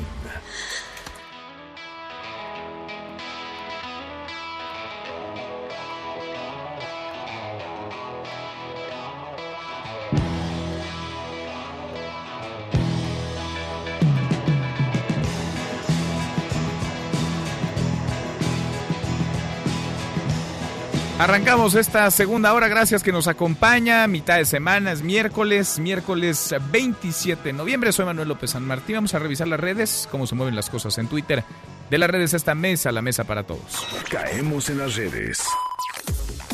Se mueven desde muy tempranito, desde la madrugada de hoy, dos hashtag, fuera Levarón de México y hashtag Levarón traidores a la patria. Desde muy tempranito estas dos tendencias han tomado impulso en redes sociales luego de que la familia México-estadounidense víctima de un ataque contra seis niños, tres mujeres murieron acribilladas, asesinadas en los límites de Sonora y Chihuahua, pidiera a Estados Unidos que catalogara como terroristas a los grupos del narcotráfico, a los cárteles de la droga en nuestro país. Una petición que hizo Brian Levarón, platicábamos con él hace unos minutos, sobre estas tendencias nos decía que es triste, muy triste para ellos, porque al final de cuentas su grito, su petición es de justicia y de paz. Vaya, en redes sociales pasan muchas cosas, vuela el lodo de un lado a otro, las tendencias no pocas veces se construyen de manera artificial y el debate que en algún momento se dio la conversación horizontal, ese ya es prácticamente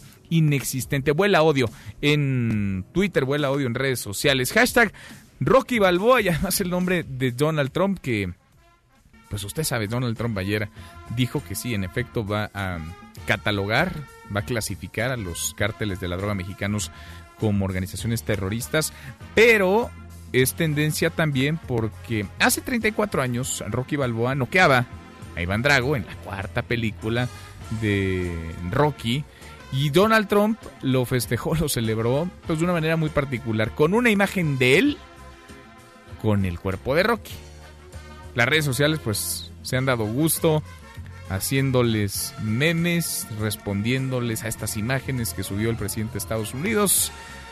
Se dan vuelo los tuiteros y Donald Trump, pues que no se guarda nada. Así genera polémica, así genera ruido, así hace que hablemos todos los días de una y otra forma del. Se mueve además el hashtag Lord Café. En redes sociales circula un video de un supuesto restaurantero del estado de Jalisco quien tras un accidente vehicular ataca a una mujer, vaya, le avienta hasta el café, patea la puerta de su coche y así se ponen las cosas. Escuche un fragmento de este video grabado por la mujer que es víctima de esta agresión. Bajar. No me voy a bajar. A ver, le voy a hablar al seguro. Ya te lo van a arreglar. El cañón iba a pegar. No te iba a pegar. Bien que te metiste, pendeja. Así está el tráfico ahorita, perdón. ¿Qué? ¿Qué me vas a hacer? ¿Me vas a pegar? ¿Me vas a pegar? ¿Eh? Tómale, tómale. ¿Me vas a pegar?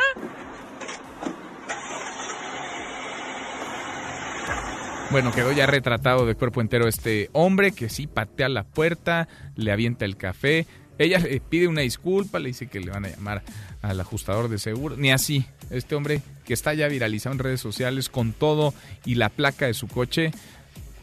Pues a ver qué explicación da si es que da la cara, por lo pronto es famoso ya, no para bien, un restaurantero que me imagino le interesará en algo su reputación, está no mal parado lo que le sigue por agresivo, por violento, por atacar así a una mujer. Se mueve además el hashtag jóvenes construyendo el futuro y es que familiares de un joven, del joven Pedro, Pedro N., informaron que el becario del programa Jóvenes Construyendo el Futuro de la Secretaría del Trabajo del Gobierno Federal está desahuciado. Pedro acababa de salir de la carrera de pedagogía, colaboraba con autoridades del municipio de Tuxtepec, en Oaxaca. Estas autoridades lo pusieron a transportar láminas en una camioneta sin protección, sin medidas de seguridad. Tuvo un accidente, sufrió daños en órganos internos, páncreas, el intestino delgado, también cortes en arterias, una historia triste, muy dura, tristísima. Y por último, el hashtag Liga MX, de eso vamos a platicar con Nicolás Romay. Es emblema de un conjunto triunfador. Necaxa es un rayo y no se apaga. Deportes. Con Nicolás Romay. Querido Nico, qué gusto saludarte. Arranca la liguilla, dirían algunos, empieza, ahora sí empieza la Liga MX, el torneo este, sí, con pasión a ganar o perderlo todo. Nico, ¿cómo te va? Bien, Manuel, con el gusto de saludarte y también a la audiencia de Mesa para Todos, por supuesto. ¿A poco hoy juega el Necaxa? Hoy juega el Necaxa. ¿A poco no sabes? Ah, Y por eso pusimos el himno. Claro, porque Ya. este espacio sí editorializa en términos Sí, no, pero futbolísticos. ¿no? O sea, la sección Aquí de sí tenemos deportes tiene línea. Sí, aquí sí tenemos tendencia, línea. En los deportes sí, sí somos eh, todos menos plurales. Somos del Rayo. Somos del de- de Necaxa. Por Oye, si pero te se- quedaba duda. Se abre con Monarcas contra León, la liguilla del fútbol mexicano, los cuartos de final. Monarcas contra León a las 7 de la noche y ya después Necaxa contra Querétaro. Que estarás de acuerdo conmigo. eh, espero que tu objetividad así te lo señale, que es el partido menos atractivo de toda la liguilla, ¿no? Sí, No. pues sí. No creo, Nico. Bueno, para mí es el más atractivo de toda la liguilla. Sí, pero tú entras dentro de ese 0.5%. O sea, a ver, no No, es más claro. atractivo que un América Tigres, no es más atractivo que un Santos Monterrey, y yo creo que no es más atractivo que un Monarcas León, pero Eh, eh, pero valoro muchísimo porque creo que sí nos puede llegar a sorprender tanto Necaxa como Querétaro. Son dos equipos que mediáticamente pues importan lo que importan, pero que juegan bien al fútbol, que han jugado bien al fútbol este torneo y que creo que sí nos van a sorprender. Nos van a sorprender. Sí, yo eh, creo que va a ser la, esta serie va a ser la sorpresa. La, el Necaxa contra Querétaro va a ser de las más atractivas, si no es que la más atractiva, ojo, ¿eh? Ojo. En cuestión de fútbol, porque nadie espera mucho de, de este partido y nos sorprenderá Necaxa contra Querétaro. Qué pesimista, Nico. Pero bueno, a ver. ¿Por qué? Vamos a hacer. te estoy Oye, diciendo- te estoy diciendo que va a ser muy pues sí, atractiva. pero después de atacar y de pegar y ya después sobas. bueno. No, no, no. Ya no sé si hacer quiniela contigo porque cada vez que dices que el Necaxa va a ganar me lo salas. Pero, ¿y cómo voy a decir que el Necaxa va a ganar? ¿Podrías ¿Qué tal que digo apostarle Querétaro? al Querétaro? O sea, aquí entre nos, pues. Sí, por favor, Nico. Digo, Sí. como un favor eh, ya de favor. ¿no? Personal. Personal. Sí, a ver, Híjole, a ver, no te vaya hagamos quiniela. mal, ¿eh? Hagamos quiniela, A ver, Nico. A ver. Pero, pero vamos a hacerla bien, Manuel, porque luego es lo que quieres. A ver. Eh, vamos a dar el resultado, ganas, pérdidas o empaten de los partidos de ida. Ah. Y el viernes Ok. hacemos el eh, quién pasa, ¿va? La ¿Te vuelta. parece? Ok. Va a tener ahí margen, ¿no? Ok. A ver, Morelia contra León. Hoy gana, hoy empatan. Hoy empatan. Empatan. Yo digo que hoy gana León. Necaxa contra Querétaro. Hoy gana el Necaxa, Nico. Yo digo que hoy empatan. Muy bien. Perfecto, mañana hacemos las de mañana. Ah, pues de una vez. No, mañana, Bueno, ¿no? está para, bien. para ver cómo vamos, por que favor, quieres. que la gente nos Haces escuche mañana. para- Lo que quieres, Nico. Está bien. Oye, Manuel, eso pasa en la Liga MX, pendientes también UEFA Champions League.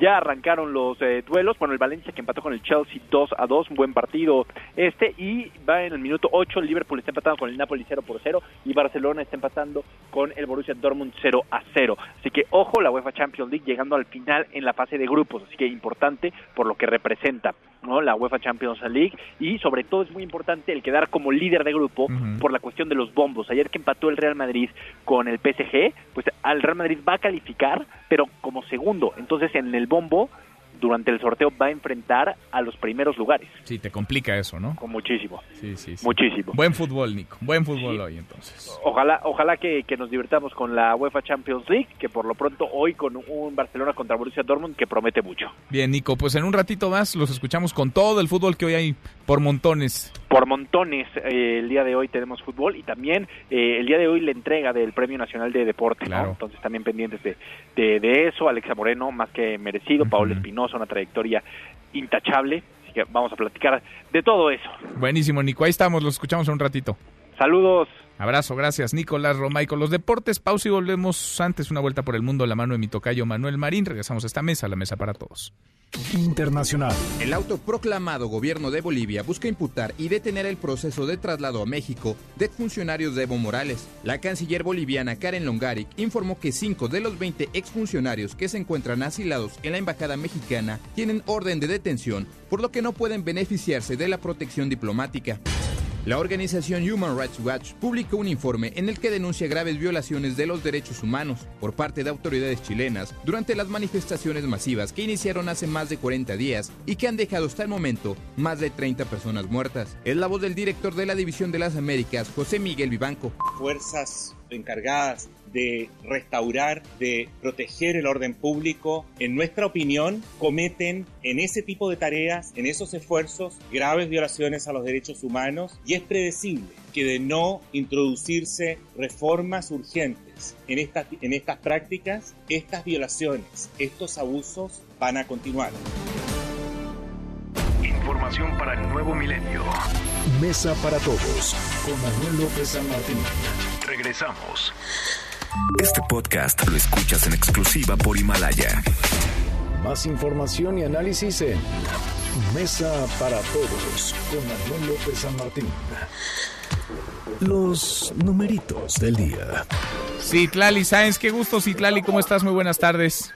Hola Manuel, buenas tardes a ti también, a nuestros amigos del auditorio. En este momento está registrando ganancias los principales indicadores. El ciento, mientras que el Nasdaq está registrando un aumento de 0.62%. El Canadá de Valores punto 36% se coloca en 43.007.99 unidades. En el mercado cambiario, la metálica bancaria se compra en 19 pesos con 2 centavos. Uy, a ver, a ver si estamos teniendo ahí problemas en la comunicación. Danos nada más, si me escuchas ahí, danos el dólar interbancario, ¿cómo está la compra, la venta? En este momento, el dólar en ventanilla se compra en 19 pesos con 2 centavos, se vende en 19 pesos con 86 el euro se compra en 21 pesos con 45 y se vende en 21 pesos con 50 centavos. Pues Manuel está registrando ligera volatilidad en estas últimas dos jornadas y bueno, vamos a estar pendientes del cierre. Pendientes y platicándolo contigo como siempre. Gracias, Itlali. Buenas tardes. Buenas tardes. El Maratón de Premios HSBC presenta a comprar y a ganar con el Maratón de Premios HSBC. Acumula kilómetros con las compras de tu tarjeta de crédito HSBC del 15 de noviembre de 2019 al 15 de enero de 2020 y cámbialos por increíbles premios. Consulta términos, requisitos de contratación, comisiones y condiciones de la promoción en www.hsbc.com.mx diagonal maratón.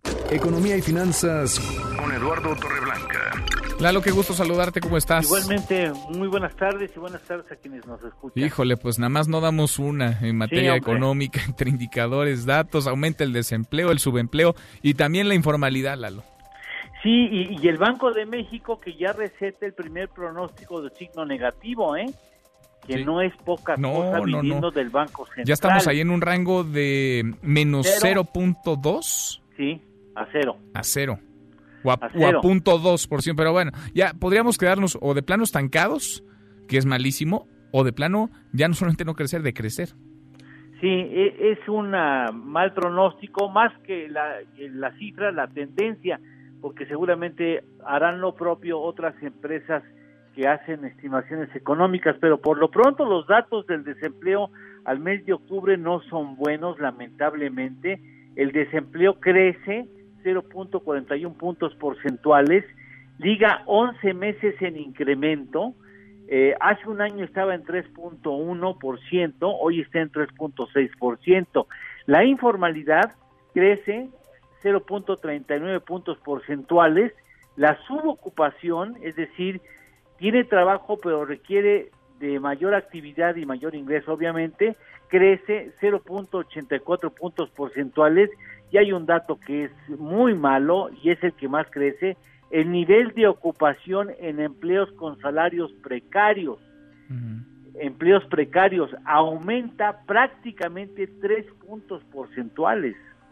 Sí y la informalidad laboral está en el 56% de la población económicamente activa. Esa nomás no ha podido bajar desde hace, pues desde siempre, Lalo. No, fíjate que las fórmulas económicas de la cuarta T, pues no han dado, han estado muy lejos de los beneficios que procuraban y ojalá el Plan Nacional de Infraestructura eh, realmente logre sus objetivos porque aquí es la parte de la carne y hueso está aquí en el desempleo, ¿no? Sin duda. Sin duda. Vaya.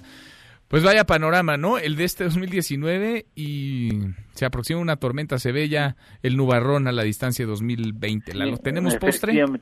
Sí, por supuesto. Eh, el nivel de desempleo a nivel mundial, estaba ya checando ese dato, está en 172.5 millones de desempleados, 172.5 millones de desempleados en el mundo, En el mundo. Y, pero tuvo un, tocó un máximo en 177.6 millones el año pasado. Qué cosa. Gracias, Lalo. Gracias a ustedes, buena tarde y buen Muy provecho. buenas tardes. Igualmente, Eduardo Torreblanca. Pausa y volvemos. Hay más en esta mesa, la mesa para todos. El maratón de premios HSBC presentó Tu opinión cuenta y a nosotros nos interesa. Llámanos del interior de la República al 01800-202-1025. Síguenos en Twitter, arroba M. López San Martín. Hashtag Mesa para Todos. Este podcast lo escuchas en exclusiva por Himalaya.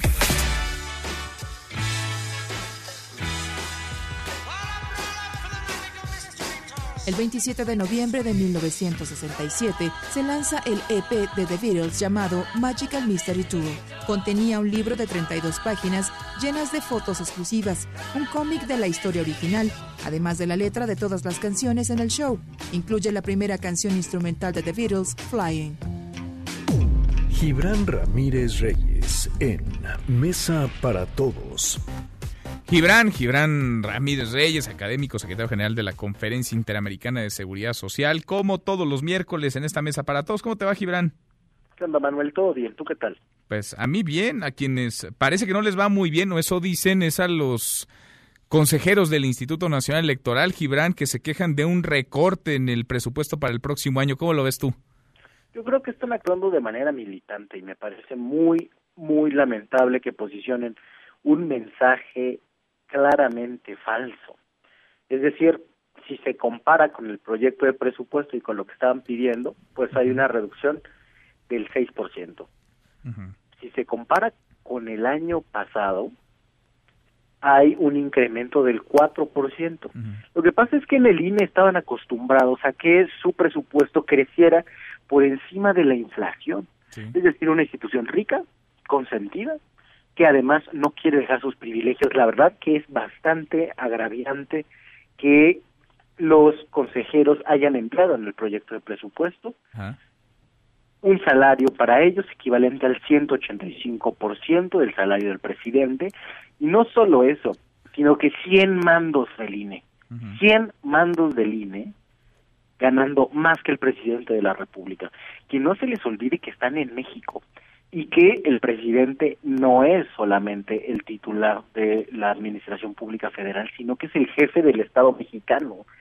Hay prioridades en el gasto que tiene que cambiar y el INE no puede estar fuera del país. Oye, dices- Los sueldazos, hombre, pues hay un 6% que puedan ajustar, sí hay de dónde. Oye, dices militante, militante para dónde, o sea, ¿están siendo oposición abiertamente los consejeros del INE? Sí, me parece que sí, están ayudando a posicionar un discurso público eh, que habla de un ataque, una embestida a las autonomías por un, repito, por un incremento del 4% en su presupuesto respecto del año pasado, con la cantaleta de que van a organizar las elecciones más grandes en la historia. Pues sí. Y no, y Todas no- las- oye, y todas no- las elecciones siguientes son las elecciones más grandes Oye, la pero, historia. pero no es cierto eso, Gibran. Ayer platicábamos sobre el tema con la consejera Pamela San Martín y nos decía, es cierto, hay una hay un incremento con respecto al presupuesto recibido en 2019, porque parece de pronto que pues eh, permeaba esta eh, percepción de que había habido una reducción. Sí hay una reducción, pero el- con base en lo que ellos pidieron, pero hay un incremento con base en el presupuesto 2019, pero nos decía, pues el año que entra es no solamente más chamba, que es su chamba a final de cuentas, pero es más caro organizar o poner las bases de la elección.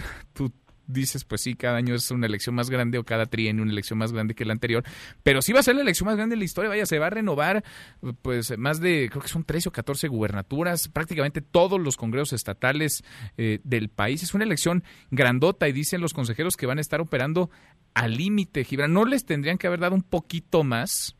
Mm, Mira, yo creo que para pedir más, lo primero que tendrían que hacer es recortar todos los gastos superfluos, es decir, dónde quedaron eh, los automóviles que se ha reportado que no aparecen, recortar los gastos del celular, recortar los salarios de esos 100 mandos que ganan más del presidente, recortar sus salarios de 250 mil pesos al mes. Hay mucha tela de dónde cortar. El programa de educación cívica, las conferencias, eh, los materiales que se pagan entre un circuito muy cerrado de académicos. Lo que pasa es que no quieren que se hable de eso. Y es muy preocupante que con ese incremento hablen, hablen de que hay eh, una, una embestida contra la institucionalidad democrática. Yo creo que tienen que tomar responsabilidad de que están en México, de que hay que ajustar el gasto. Nadie diría, nadie, que hay una embestida contra el poder presidencial, ¿verdad? Porque se redujo el presupuesto de la oficina de la presidencia en más de 40%. Ahora, si se redujo eso, el de la presidencia de la República, y no hay embestida contra el poder presidencial, un aumento del 4%, pues no va a pasar nada. Ya lo dijo Lorenzo Córdoba. Harán todo para mantener funcionando. Ah, bueno, entonces sí se puede. Entonces sí puede haber. Si alcanza, tú dices que se bajen los sueldos, que renuncien a los eh, privilegios. Aún así, pues faltaría lana, ¿no? De lo que ellos están pidiendo, Gibran. ¿Se les pasó la mano en lo que pedían o realmente, pues tú sí ves que había un sustento, argumentos para solicitar esos más de mil millones de pesos que a final de cuentas no les dieron? Yo creo que se les pasó la mano, pero es una inercia institucional. El INE ha sido una de las instituciones consentidas. Y dicen, dicen, eh, la única respuesta de Lorenzo Córdoba fue, bueno, es que organizar elecciones es caro, ni modo. Pues tenemos uno de los votos más caros del mundo, si contamos toda la institucionalidad que hicimos alrededor. O sea, que organizar elecciones no es tan caro en todo el mundo. Hay otros diseños, eh, yo creo que podríamos eh, tener una cosa es que eh, sincronizando las elecciones pues salen más baratas ese era el argumento no eh, ahora dicen no es que son un montón suban el presupuesto no pues si la, la reforma se hizo para con el mismo presupuesto hacer más elecciones la lógica era esa pero también hay eh, una posibilidad de cambiar el diseño institucional y de, hacer una institución más esbelta. ¿Tú no ves un ataque detrás de esta reducción de este tijeretazo? ¿No ves un ataque al Instituto Nacional Electoral, un deseo por, eh, no sé si cooptarlo, pero al menos sí por golpear a la institución? Claro que no. A la Secretaría de Gobernación le están reduciendo 90% respecto al año pasado. Imagínate tú. Lo que pasa es que eso va a salir, va a programas sociales va a educación, a las cosas que necesita este país, no a burocracias que ganen salarios de un cuarto de millón de pesos al mes. Bueno, ahí está el tema. Gibran, gracias como siempre. Gracias a ti, Manuel. Un abrazo. Gracias. Otro de vuelta. Un abrazo es Gibran Ramírez Reyes. Nosotros llegamos casi a la media, la hora con 28. Pausa y volvemos con un resumen de lo más importante del día. Esta mesa, la mesa para todos. Información para el nuevo milenio.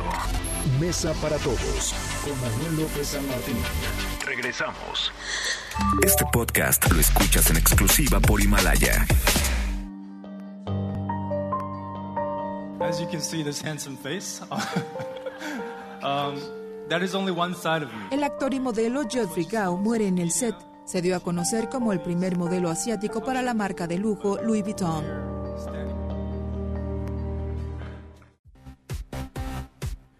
Seguimos, volvemos a esta mesa, la mesa para todos. Llegamos casi a la media hora con 29. Le entramos a un resumen con lo más importante del día. Resumen.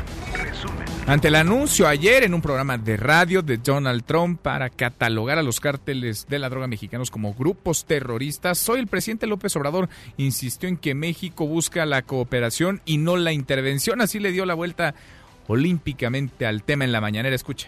No es un buen día para la confrontación política es el Día de Gracia, desearles felicidad y para que no se vaya a decir que no quise tratar el tema, el secretario de Relaciones Exteriores, Marcelo Ebrard, tiene instrucciones de atender este asunto y seguramente les va a informar cuando él lo considere. En mi caso, no quiero polemizar este día y mañana Solo decir cooperación, sí. Intervencionismo, no. Bueno, eso dijo hoy el presidente en la mañanera. Opinaba muy distinto el entonces precandidato a la presidencia, Andrés Manuel López Obrador. Estas son declaraciones del 19 de enero de 2018. Es el mismo López Obrador presidente Donald Trump, pero nos va a tener que aprender, va a tener que aprender a respetar. Cada vez que haga lo que hizo hoy, va a tener respuesta directa. O sea, no es el que le voy a mandar a decir con el eh, canciller, con el secretario de Relaciones Exteriores. No, él usa su Twitter, su Face, yo voy a usarlo también si lo uso y entonces le voy a mandar a decir.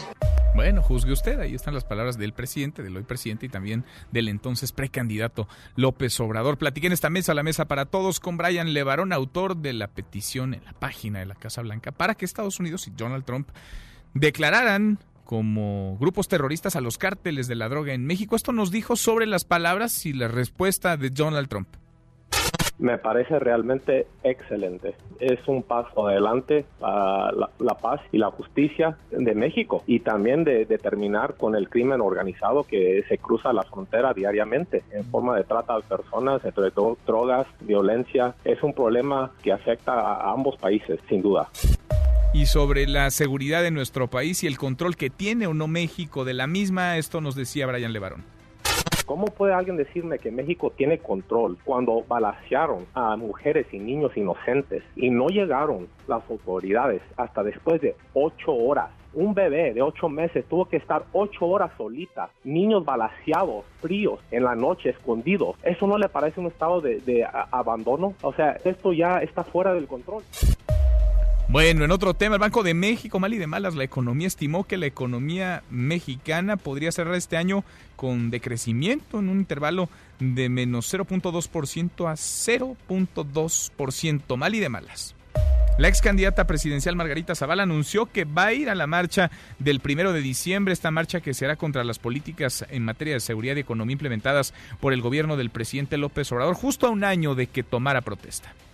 Plática en esta mesa, la mesa para todos, con Jacob Polensky, la líder nacional de Morena. Esto nos dijo sobre las declaraciones que ayer en esta mesa para todos nos dio Héctor Díaz Polanco, presidente de la Comisión Nacional de Justicia de Morena, respecto a la cancelación del Congreso Nacional del partido por falta de una firma, la firma de Jacob Polensky. Está calientita y con todo la grilla en Morena agradeciéndote mucho la oportunidad de poder aclarar todo esto que ayer escuchaba y me quedaba perpleja porque no se apega en nada a la realidad. No, no es verdad lo que decía Héctor Díaz Polanco. No, no es verdad. Mira, yo creo, número uno, que está desapegado a la realidad y a lo que acordamos.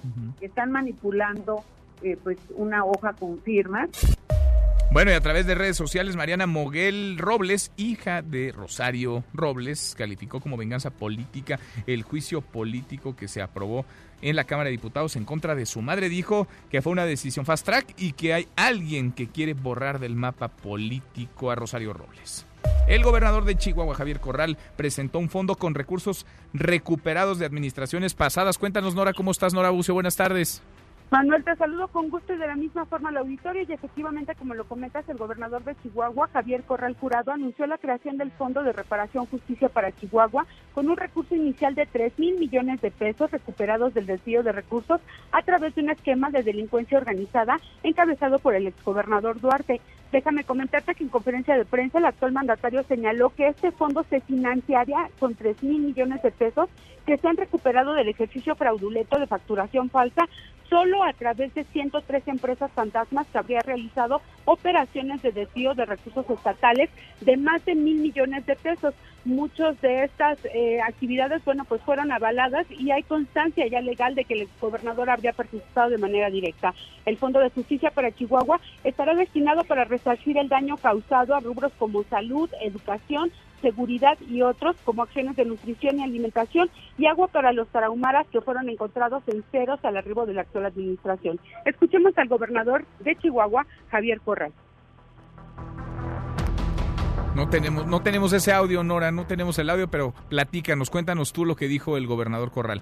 Lo que señala el gobernador es que este esquema fraudulento, bueno, pues implica incluso a exfuncionarios. Hay una denuncia por 16 robos de identidad por parte de personas que fueron utilizadas para poder abrir cuentas y triangular el lavado de dinero y se considera por parte de las autoridades federales como un esquema casi perfecto de cómo actúa la delincuencia organizada en una entidad. Sin embargo, déjame decirte que Javier Corral ha evidenciado en esta conferencia de prensa ofrecida hace unos minutos que no recibió el apoyo del gobierno federal hasta esta administración eh, a través de la cual, bueno, pues se han implementado ya algunas medidas que han llevado incluso a la detención de más de 32 personas que estarían involucradas de manera inicial solo en este proceso. Déjame finalmente comentarte, Manuel, que este esquema fraudulento y también de delincuencia organizada para el desvío de los recursos de Chihuahua no solo incluye pues este esquema de eh, desvío de recursos a través de facturas falsas, sino también de algunos otros rubros que se están investigando y que podrían implicar más de 150 procesos penales que en este momento se desarrollan. Manuel, la información. Gracias, muchas gracias, Nora. Muy buenas tardes. Buenas tardes. Bueno, y a un mes de que un tribunal colegiado concediera una suspensión definitiva, un juez federal dio un plazo de 24 horas a la Comisión Nacional Bancaria y de Valores para que desbloquee las cuentas del presidente de Altos Hornos de México, para que desbloquee las cuentas de Alonso Ancira.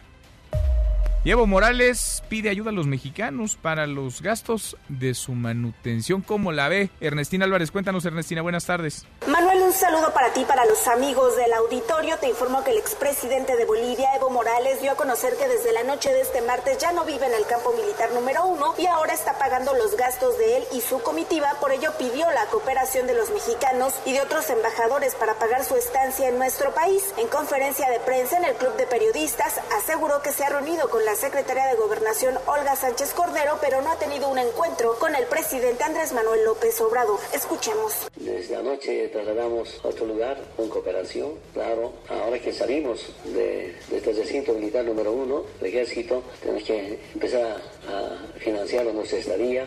Pero saludo la, la gran solidaridad del pueblo mexicano, del gobierno. Hace dos, dos semanas exactamente intentamos conseguir algunos espacios para vivir. Ha sido difícil encontrar y siempre está también cooperación de hermanas y hermanos, no solamente de México, sino de otros embajadores solidariamente. Evo Morales acusó que el Interpol ha girado una ficha azul para buscarle por 10 delitos, entre ellos sedición y terrorismo, pero calificó este procedimiento de una acción netamente política de la derecha golpista de su país. Hasta aquí el reporte. Gracias, muchas gracias, Ernestina. Muy buenas tardes. Hasta aquí el resumen con lo más importante del día.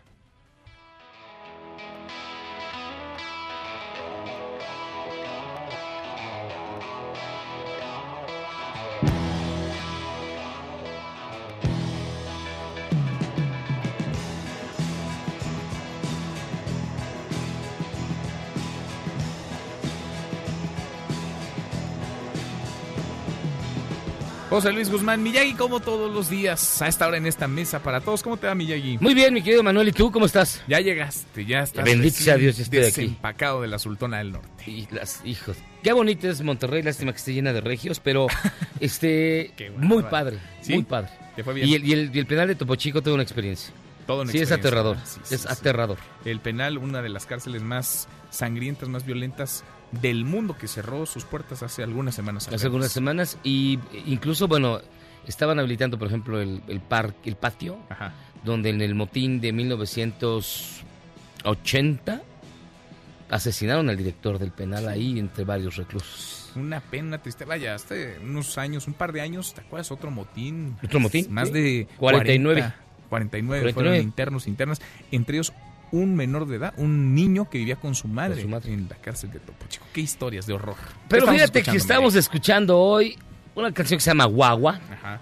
que es de George Harrison, porque hoy precisamente se cumplen 49 años de que se lanzó el disco All Things Must Pass, el primer disco eh, solista de George Harrison, y esta canción la había compuesto él eh, luego de una tarde en la cual se peleó a golpes con Paul McCartney y dijo, yo me voy de los Beatles, ahí se ven, dejó el grupo, John Lennon propuso que formara parte del mismo Eric Clapton, ¿A poco? pero Eric Clapton le dio nada más mucha risa porque dijo seguramente tenía algo encima. Este, yo no voy a formar parte de los Beatles. Ajá. Y fue el principio del fin de la banda. Esta canción de este álbum que fue número uno. Ajá. George Harrison se convirtió en el primer ex Beatle en tener un número uno y también en el último ex Beatle en tener un número uno. Eh, y cumple hoy 49 años. Aquí venía My Sweet Lord, era un disco triple Sí. Y fue producido por Phil Spector, quien ahora está en la cárcel precisamente acusado de haber asesinado a su novia. Uy. Uno de los más grandes productores de discos de todos los tiempos está en el bote y seguramente ahí se va Puras tragedias contigo. puras tragedias. Bueno, Entre este disco asesinatos, cumple hoy golpes. 49 años a la espera de que el próximo 1970 sea la celebración en todo lo alto de los 50 años del All Things Must Pass. Mira, buenísima. Valía la pena traer la colación. Gracias, Miyagi. Gracias a ti, Manuel. Muchas gracias, José Luis Guzmán. Miyagi, pausa y volvemos. Hay más en esta mesa, la mesa para todos.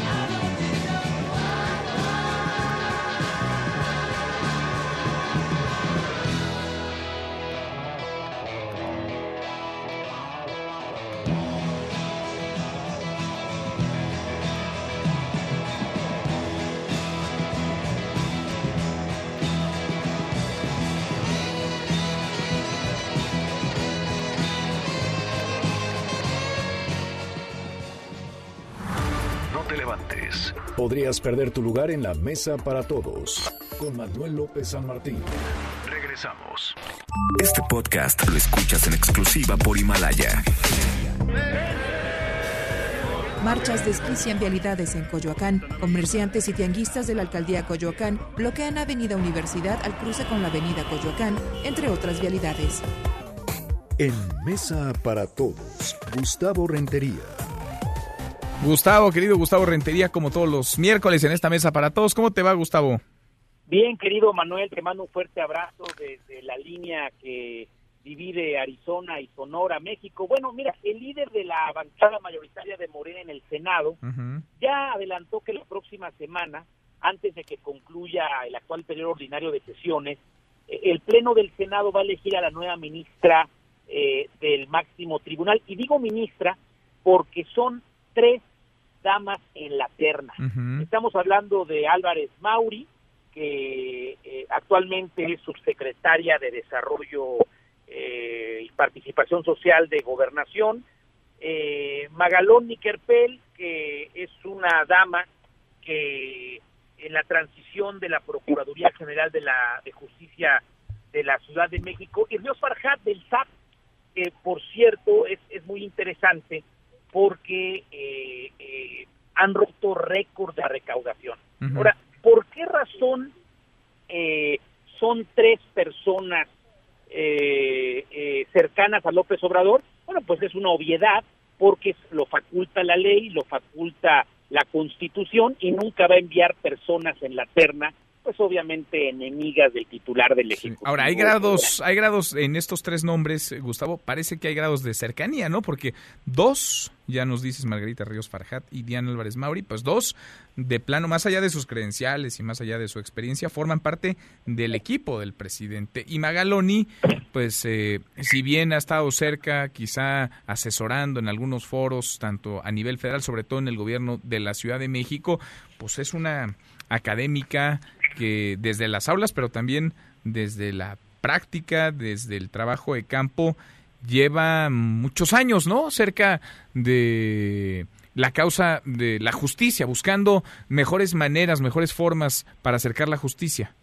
Tienes razón con tu análisis, Manuel, pero yo pronostico que eh, en lo que resta del sexenio, cuando se renueven órganos constitucionales autónomos, IFP, Banco de México, COFESE, la CRE, etcétera, etcétera, siempre se van a mandar personas de la ideología y cercanas a la 4T. Tú recordarás en el sexenio pasado, el fiscal carnal, pues es exactamente lo mismo. La única manera de ponerle una barrera a López Obrador para que no haga esto y, y dejemos la canción que ya me la sé de memoria de que quiere quedarse y desmantelarse, pues ganen más votos en el Senado, ganen más votos en las cámaras y de esa manera habrá un equilibrio del poder. Ahora, si él tiene mayoría va a meter a quien se le pegue la gana. Ahora se, se vuelve complicado, ¿no? Imponer de plano a alguien así con calzador luego del capítulo del que venimos, ¿no? El de la imposición de Rosario Piedra Ibarra en la Comisión Nacional de los Derechos Humanos, aunque pues tampoco habría que descartar la intención de pisar a fondo en la cooptación de órganos o de instituciones, pero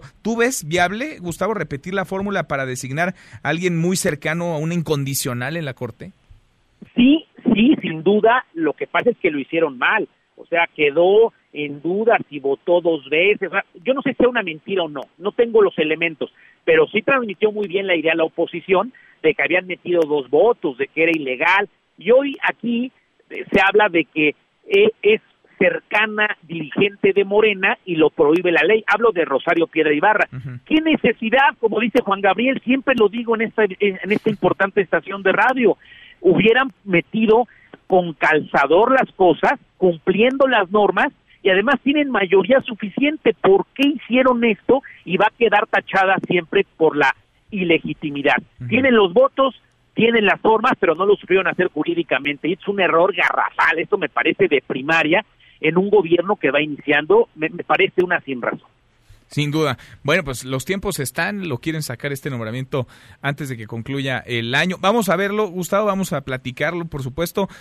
Dicen por ahí que, pues sí, la moneda realmente está en el aire, ¿no? Y el cabildo, me imagino, a estas horas está intenso porque las comparecencias podrían arrancar ya prácticamente mañana.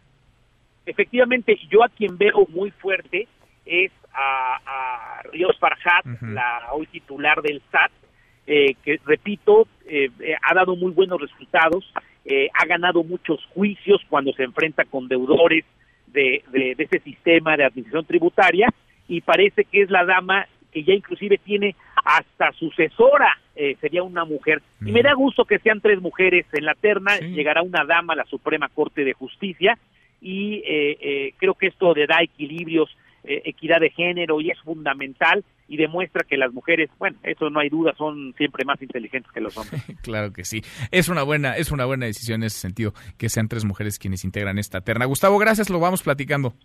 Te abrace con cariño, mi querido Manuel. Saludos. Ahora ya desde los Estados Unidos ya estamos del otro lado. Mira qué rápido. Abrazo, gracias Gustavo, Gustavo Rentería. Y sí, es que de entrada esta terna, la propuesta por el presidente López Obrador, es o luce mejor que las anteriores enviadas en lo que va del sexenio para ocupar asientos en la Corte, pero es innegable que dos de las tres integrantes de la misma, Margarita Ríos Farjat y Diana Álvarez Mauri, más allá de su experiencia, más allá de su currícula, son parte del equipo del presidente. La primera es titular del SAT.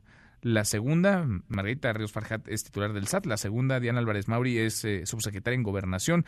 Tienen ambas el cargo que tienen por decisión del presidente. Magaloni es de izquierda, es progresista. Desde hace décadas, no solo desde las aulas, sino desde el territorio, ha estado cerca de la lucha por la justicia. Veremos porque con el antecedente de Rosario Piedra Ibarra, pues designar a Ríos Farjat o Álvarez Mauri sí podría dejar una sombra de sospecha muy similar a la que dejó el arribo de la nueva titular de la Comisión Nacional de los Derechos Humanos. No quedan inhabilitadas, por supuesto, pero sí sería un poco más complicado apostar por su independencia. Magaloni, por el contrario, ni es enemiga, tampoco es porrista del presidente. Veremos, esta designación saldrá pronto, muy pronto, quizá la próxima semana. Rocío Méndez, el presidente López Obrador, encabezó la entrega del Premio Nacional de Deporte. Cuéntanos, Rocío, muy buenas tardes otra vez.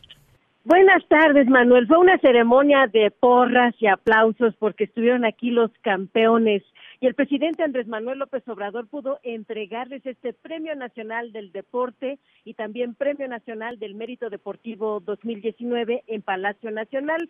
Una de las que recibió mayores aplausos fue la gimnasta Alexa Moreno Manuel. Como recordamos, ella está recibiendo este reconocimiento en la categoría no profesional.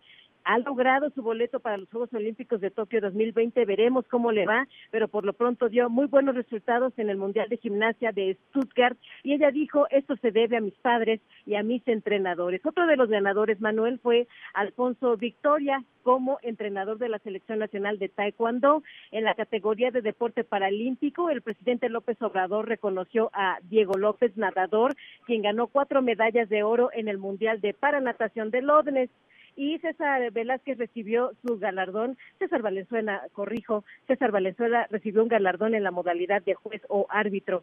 El presidente López Obrador dio reconocimiento a la clavadista Paola Espinosa como acreedora a mérito deportivo en este año y en su intervención el primer mandatario dejó claro que en esta administración se seguirá impulsando y fomentando el deporte porque esto aleja las conductas antisociales y genera buena salud. Y de un anuncio importante, Manuel, que el Instituto para devolver al pueblo lo robado va a tener una serie de tareas para que con las distintas subastas se pueda seguir fortaleciendo el fondo para el deporte y que este llegue también a las comunidades más empobrecidas. Parte de lo que se registró esta tarde aquí en Palacio Nacional. Rocío, muchas gracias. Muy buenas tardes. Buenas tardes. Nosotros ya menos nos vamos, revisamos lo último en la información.